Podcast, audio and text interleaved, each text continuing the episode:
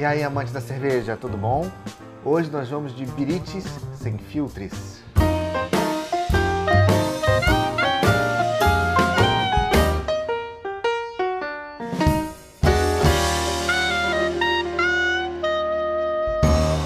A princípio, essa cerveja saiu como uma edição limitada, comemorativa, uma versão da Birites original. É a mesma receita da Birites, com um único diferencial, ela não é filtrada. E o que é o processo de filtragem? O processo de filtragem é para retirar da cerveja qualquer tipo de partícula e residuais sólidos, residuais de lúpulos, residuais de levedura e qualquer outro tipo de residual que possa existir num processo de fermentação e maturação. Com isso, a cerveja ela fica mais cristalina, ela fica mais límpida. É quando a gente vê aquela cerveja brilhante, completamente é, transparente. Você consegue ver do outro lado facilmente. As cervejas sem filtrar apresentam uma certa turbidez, porque partículas sólidas ainda estão presentes. Isso altera em alguns aspectos, principalmente na questão do aspecto sensorial do tato dentro da boca. Ela vai trazer uma textura de boca diferenciada e, obviamente, se houver uma grande quantidade de partículas residuais, o visual também vai impactar. Você que é uma pessoa distinta, quem sabe até um bacharel, um diplomata, pessoa de fino trates e biriteiro assíduo, que já conhece e aprecia a qualidade surpreendente da nossa birites. Ficará de queixo caídos ao bebericar esta rara belezures.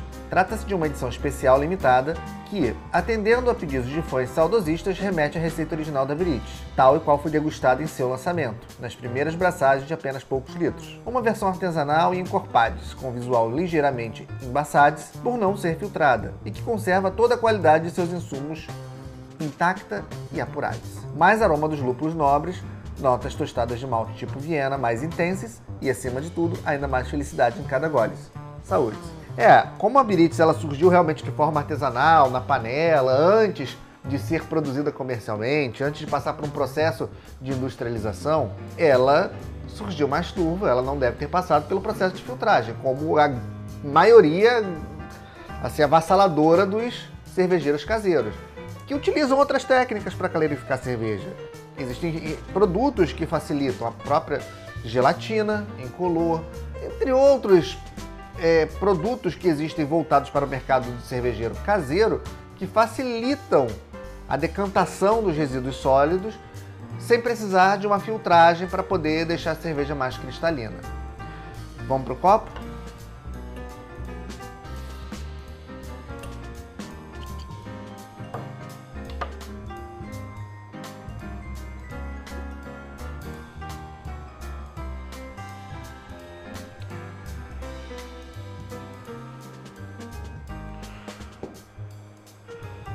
É, de cara ela já apresenta uma turbidez maior, mas não é tão mais turva assim não.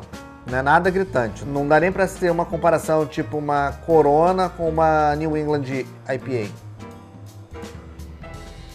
Aroma de lúpulos mais intensos. Lúpulos limpos, mais neutros. Espuma de uma formação baixa e parece que tem pouca retenção. A cor dela é muito bonita.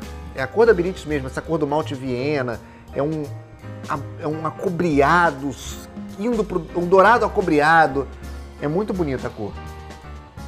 Nossa, o aroma do malte tostado está bem presente. O malte Viena está bem presente aqui.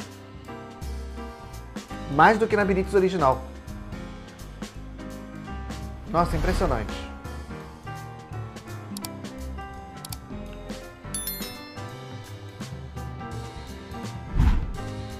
Sabor não difere muito, mas a textura de boca sim.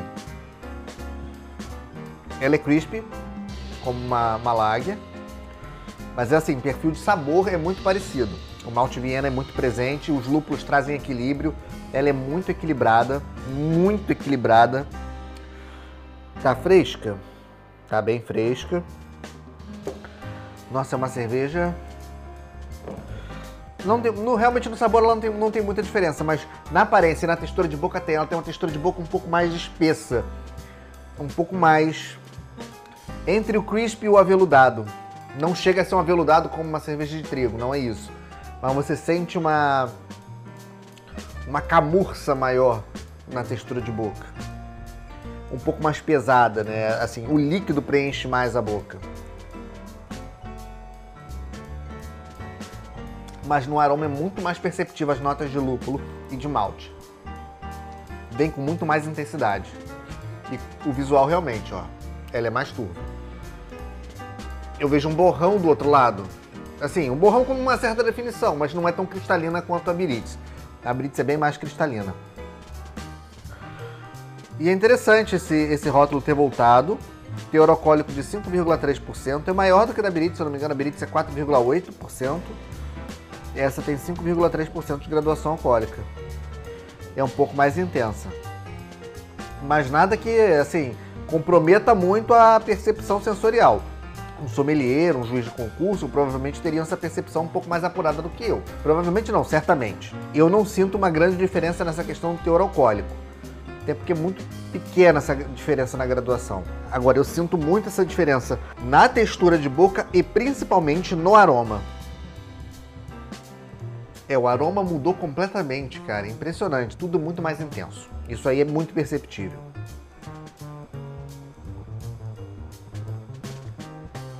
Eu achei válido essa volta desses rótulos e estou super grato de poder degustar todos eles aqui no canal. Saúdes!